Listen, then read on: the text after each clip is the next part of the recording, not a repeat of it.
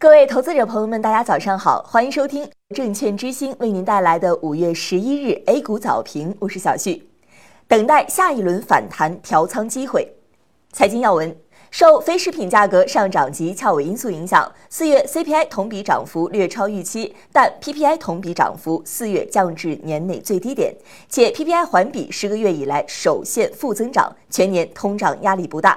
市场回顾：十日沪深两市双双低开后震荡上扬，沪指一度反弹至年线位置，但午后行情逆转。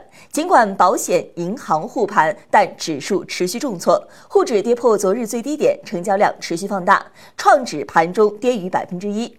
盘面上，行业板块普跌，保险股与次新银行股逆势大涨，张家港行强势涨停。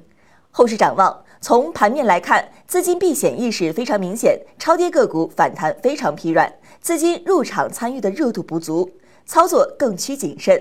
目前股指已经跌入到支撑区域，但场内如惊弓之鸟，稍有风吹草动就迅速抛售，等待下轮反弹和调仓的机会。